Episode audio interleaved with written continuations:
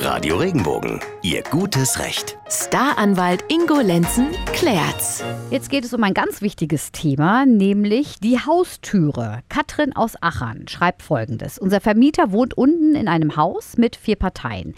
Er lässt die Tür zum Haus den ganzen Tag über geöffnet stehen, damit seine Katze rein und raus kann. Das stört uns Mieter aber gewaltig, da jeder einfach jederzeit ins Haus kann.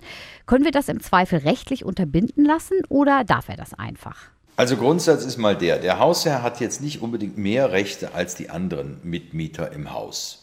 So, und jetzt müssen wir uns die Frage stellen, beeinträchtigt dieses Türe offen stehen lassen die anderen Mieter? Und da sage ich ja, das kann tatsächlich beeinträchtigen, nämlich einmal hinsichtlich der Heizkosten, weil eine offenstehende Türe bedeutet immer Energieverlust, Energieverschleuderung oder wie du es auch immer sehen willst.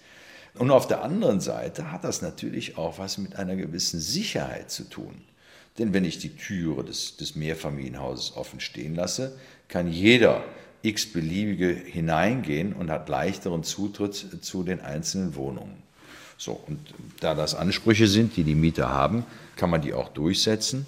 Also man kann ihn auffordern, die Türe jetzt entsprechend zu schließen.